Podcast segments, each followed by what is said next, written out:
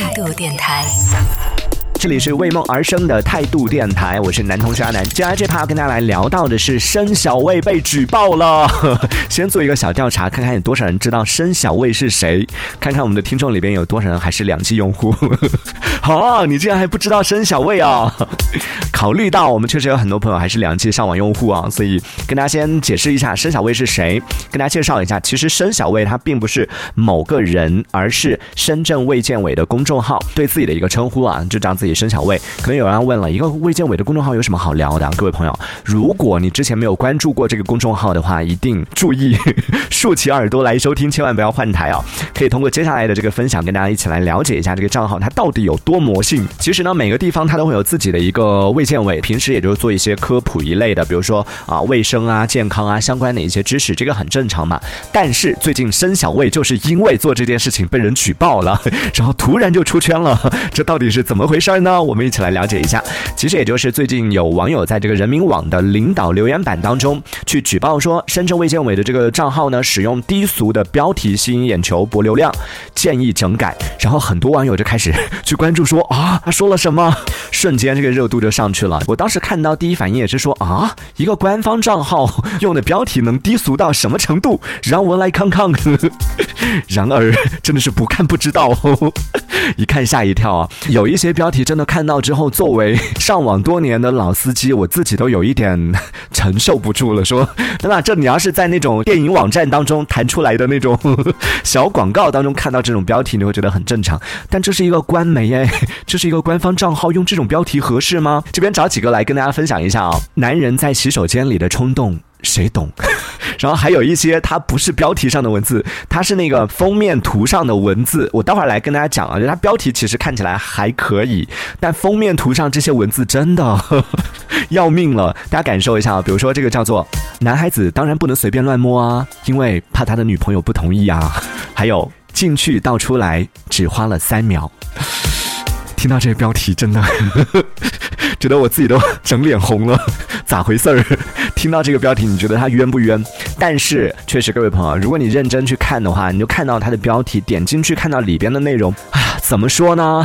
你说它污吧，它确实从图片上来看确实没有那么干净，但是结合上下文来看呢，又会觉得他说的确实也没错。就比如说我们刚刚讲到的几条，跟大家来解释一下哦。比如说刚刚那个男孩子当然不能随便乱摸啊，因为怕他的女朋友不同意啊。这条讲的是什么内容呢？讲的是说男生的喉结为什么不能摸，然后他跟你讲了男生的喉结是做什么用的，摸了之后会有什么样的一些后果啊等等。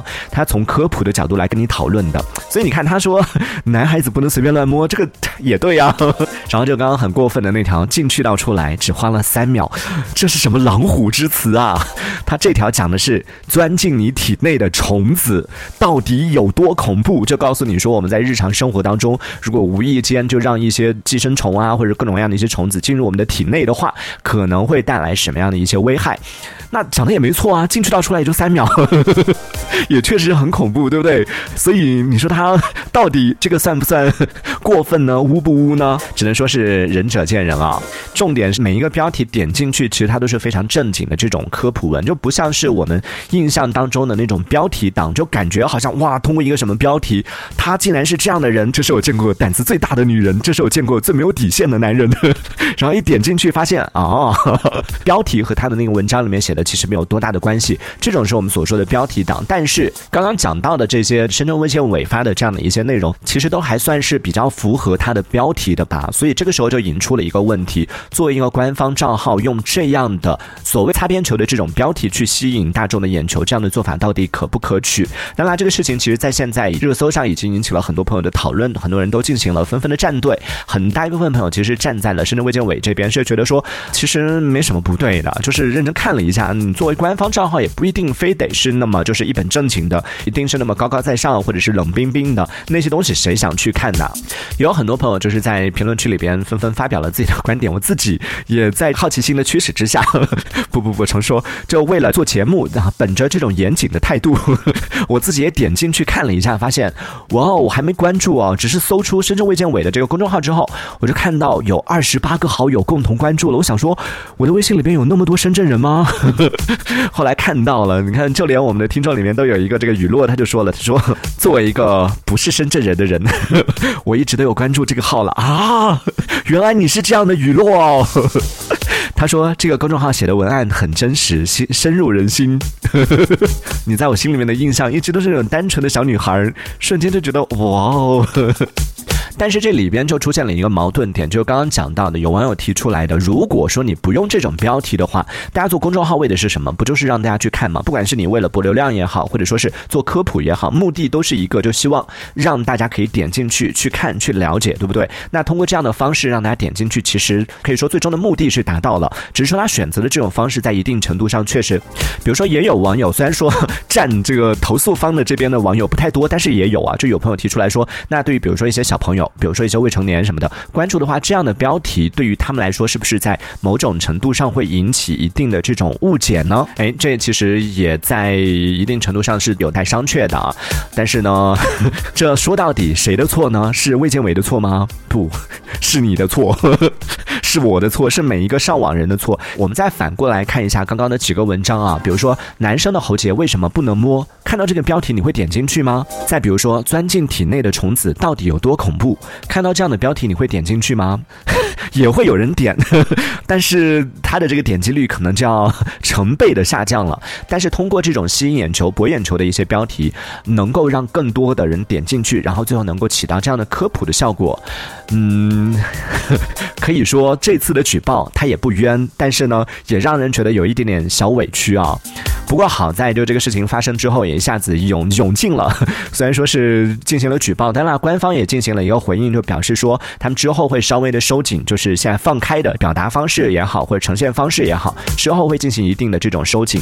但同时呢，也不得不说，这一次的举报对于深圳卫健委来说也算是一件好事，因为相信他的这个公众号上的粉丝应该是 瞬间暴增，因为很多朋友都纷纷表示是看到了这个报道，看到了这个热搜，看到了这个举报之后，开始去关注。的，然后也有很多朋友就分享了，说自己不是深圳人，却关注了这样的一个公众号，是为什么呢？就是因为很多关注的一些其他的这种同类型的这种账号发布的一些内容，都要么就太学术性了，要么就是内容太过于生涩或者太过于无趣了，所以大家呃相对来说不是那么感兴趣。但是深圳卫健委用这样的方式，就瞬间就表达也是大家喜闻乐见的，同时里里边的内容也是非常实用的。通过这样的方式让大家关注到这样的一个账号，总的来说也算是好的啊。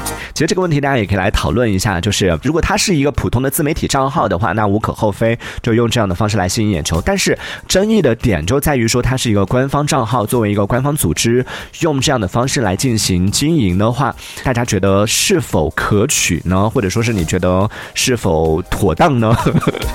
讲话的时候都非常小心。官方也进行了一个解释，就是说，其实其实之前他们的整个运营都是属于那种比较中规中矩的方式，但后来呢，他们因为招到了一波这种年轻人嘛，招到了一波九零后、零零后的这些年轻人。来运营这个公众号，所以呢，也是希望用年轻人的方式来进行一个表达，才会在里面看到那么多就可能博眼球的呀，然后有一些就与时俱进的，或者是当下的一些热梗啊什么的融入其中去，而且实际的效果也看得到，挺好的，一下子关注量就上去了，大家的互动也是多了很多，分享也是多了很多，这也是实际有效果的嘛，所以才会继续采用这样的方式来进行运营。但是经过这次的投诉之后呢，官方也是表态说，之后会进行一定的这种 收紧，就。会稍微的克制一下了。看到这个雨落也说了，他说自己有关注了这样的一个账号啊。他之前有，就他投票的文案也是超厉害的。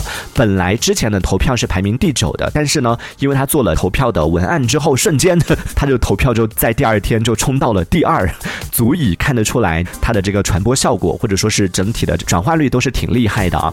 风水也说了，这些都是标题党，也不算吧。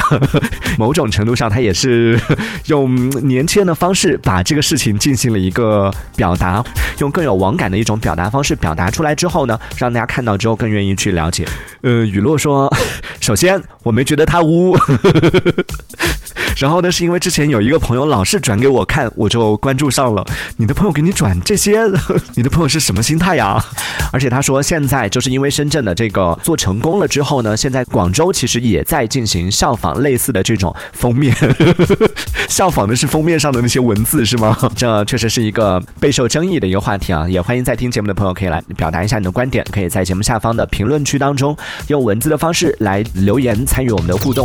这一小节我们暂时先聊到这里，喜欢我们节目的朋友别忘了订阅关注。这里是为梦而生的态度电台，我是男同学阿南，我们下次接着聊。态度电台。